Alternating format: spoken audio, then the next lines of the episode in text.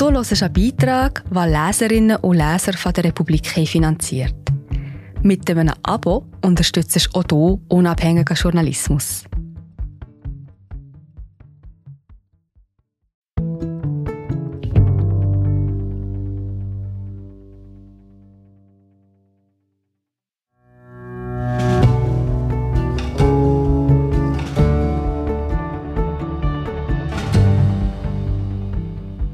Menschen sind keine Dampfmaschinen, weshalb es seltsam ist, davon zu sprechen, dass sie ausbrennen. Die Erschöpfungsgesellschaft. Die Kolumne von Daniel Straßberg. Gelesen von Jonas Rüegg.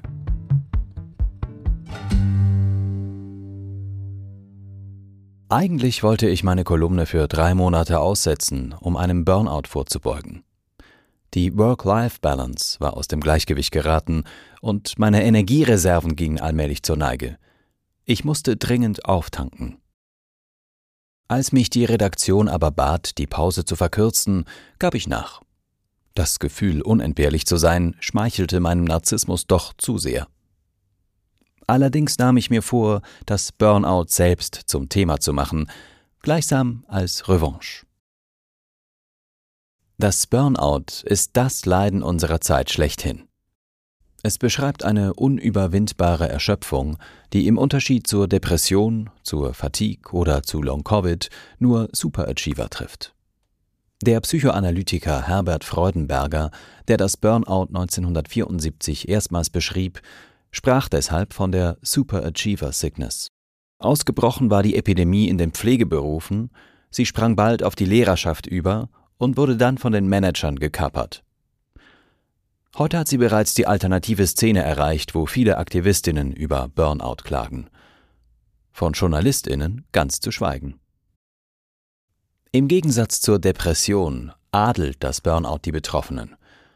Wer unter Burnout leidet, beweist damit, dass sie bis zu diesem Zeitpunkt pausenlos gearbeitet hat und dennoch nicht zur Maschine mutiert ist, Sie ist ein ermüdbares menschliches Wesen geblieben.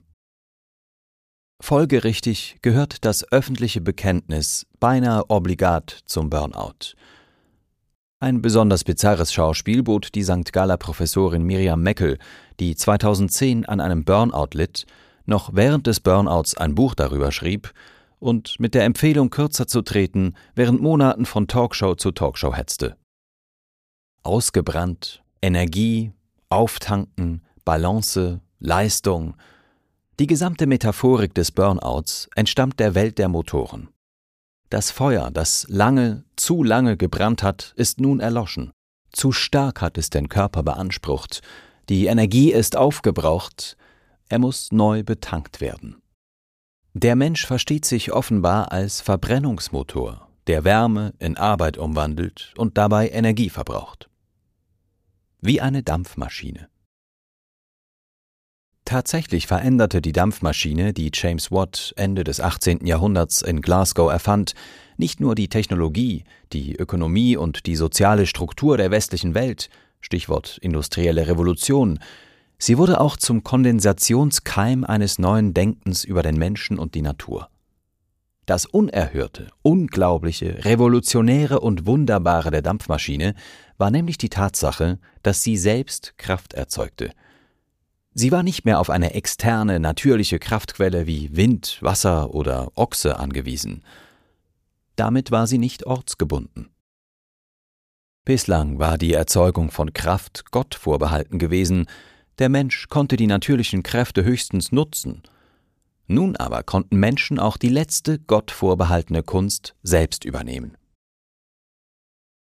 Damit gab es keinen wesentlichen Unterschied mehr zwischen Gott und den Menschen. Beide waren in der Lage, Leben zu erschaffen, was damals hieß, eine Maschine zu bauen, die Wärme in Arbeit, Kraft mal Weg umwandelt. Gott schuf den menschlichen Körper, der Mensch baute die Dampfmaschine. Ein Herr Alderson, ich nehme mal an, dass es ein Herr war, gab im Jahre 1834 seiner Begeisterung darüber Ausdruck. In der Eigenschaft der Dampfmaschine, sich selbst zu regulieren und alle Bedürfnisse zu befriedigen, liegt die große Schönheit dieser Erfindung. Es ist gesagt worden, dass nichts, was von Menschenhand geschaffen wurde, dem tierischen Leben so nahe kommt. Die Wärme ist das Prinzip ihrer Bewegung. Ihre Röhren haben einen Kreislauf, der dem des Blutes in den Adern der Tiere gleicht, mit Ventilen, die sich in bestimmten Zeitabständen öffnen und schließen. Sie ernähren sich selbst, scheiden nutzlose Teile ihrer Nahrung aus und beziehen aus ihrer eigenen Arbeit alles, was für ihren eigenen Unterhalt notwendig ist. Aus An Essay of the Nature and Application of Steam with an historical notice of the rise and progressive improvement of the steam. Wir sind gerade wieder da. Ich bin Marie José, Wissenschaftsjournalistin bei der Republik. Und ich tue dich hier kurz stören. Mir gefällt bei der Republik, dass sie vertiefen. Es sind mehrheitlich Geschichten, die auf Hintergrund eingehen. Für das Lesen oder Hören, beim Joggen, beim Kochen oder wie man noch einen langen Tag vor dem Computer einfach möchte die Augen zutun. Wir sind werbefrei und nur von unseren Leserinnen und Lesern finanziert. Unter republik.ch slash hallo kannst du auch hier ein Abo lösen. So, und das war es auch schon mit der Störung.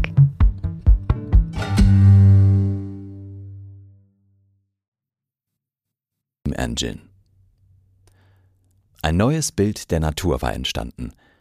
Der Kosmos ist ein geschlossenes System, das aus unendlich vielen kleinen Wärmekraftmaschinen besteht, die in beständigem Austausch miteinander stehen.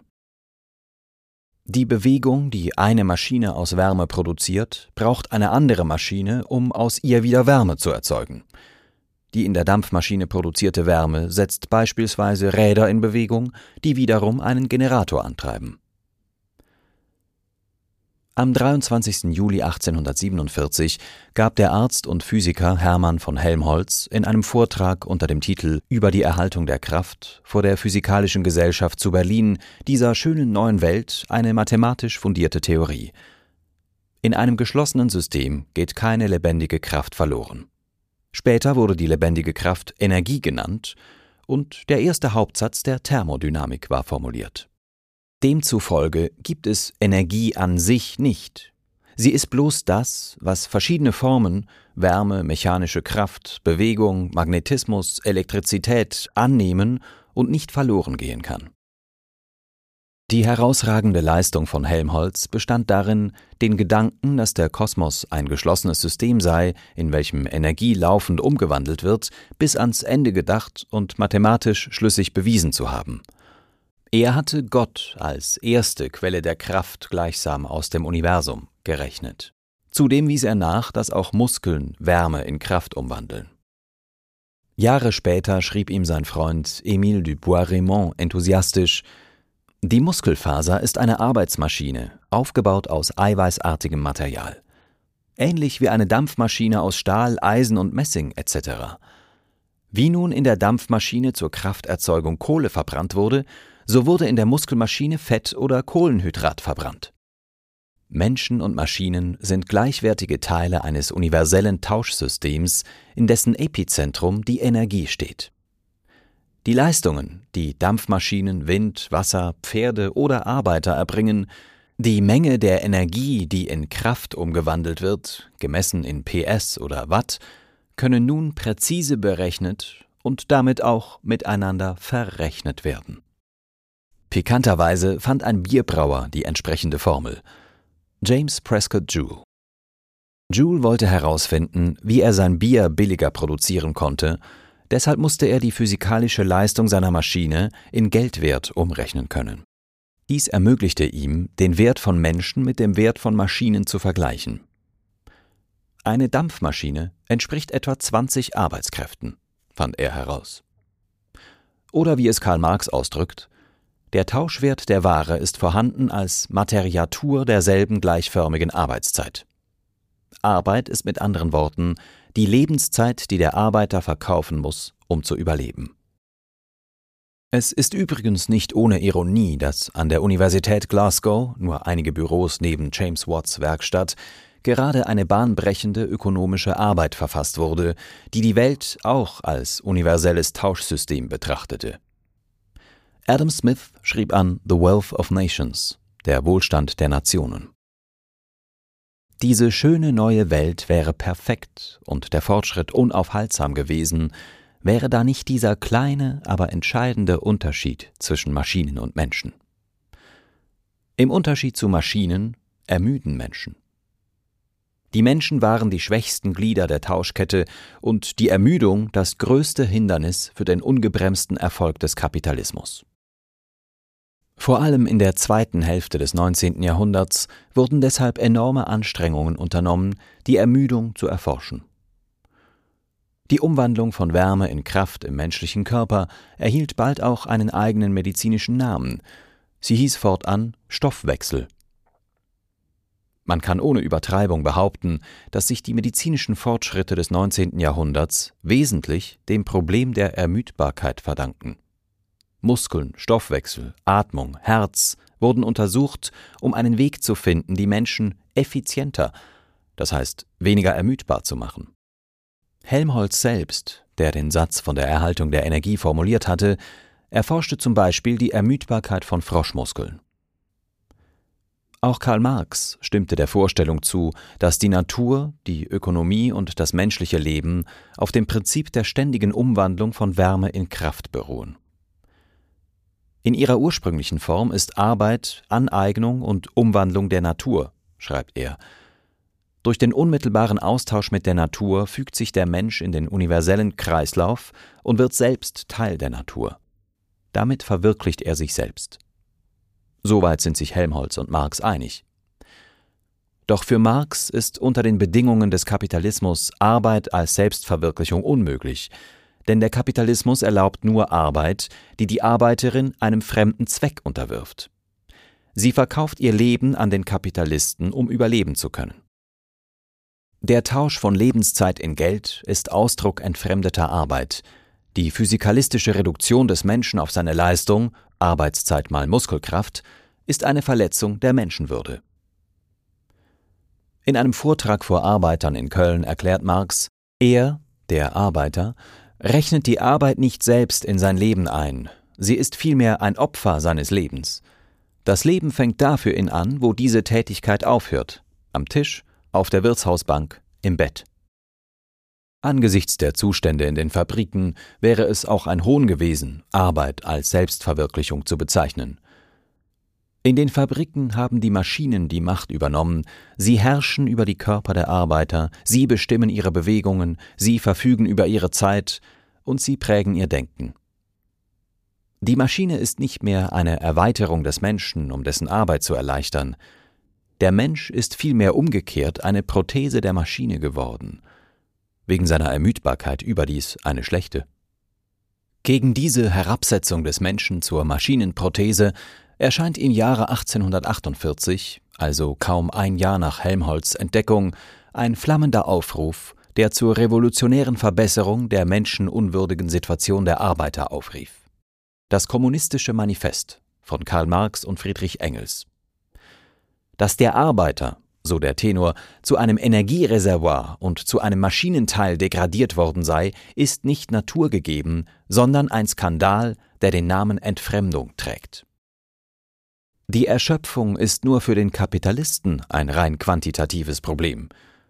Für den Arbeiter ist die Erschöpfung eine Folge davon, dass er über den Zweck seiner Arbeit nicht verfügen kann, dass er sein Leben verkaufen muss, um zu überleben, dass er zu einem bloßen Anhängsel der Maschinen degradiert wird. Kurz, sein Problem ist nicht die Ermüdung, sondern die Entfremdung.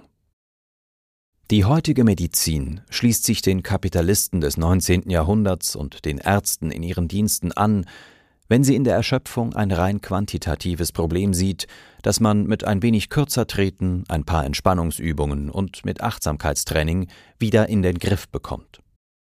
Der Ausdruck Burnout verschleiert, dass die Erschöpfung kein quantitatives Problem ist, sondern auch mit der Sinnlosigkeit der Arbeit zu tun haben könnte, damit nicht selbst über die Ziele der Arbeit bestimmen zu können, damit gegen die eigenen Interessen oder moralischen Überzeugungen handeln zu müssen oder mit dem Gefühl, nichts bewirken zu können.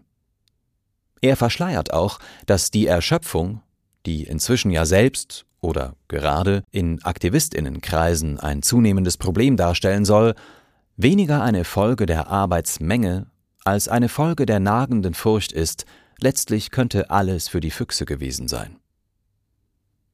Was tun? Vielleicht könnten wir damit anfangen, wenigstens den Begriff Burnout fallen zu lassen. Denn wer sich selbst ein Burnout andiagnostiziert, versteht sich, ohne es zu merken, als Dampfmaschine. Er spielt dabei den Mächtigen in die Hände, für die es weniger ermüdend ist, über Quantitäten zu streiten als über Inhalte, über Arbeitsmengen als über politische und soziale Konflikte.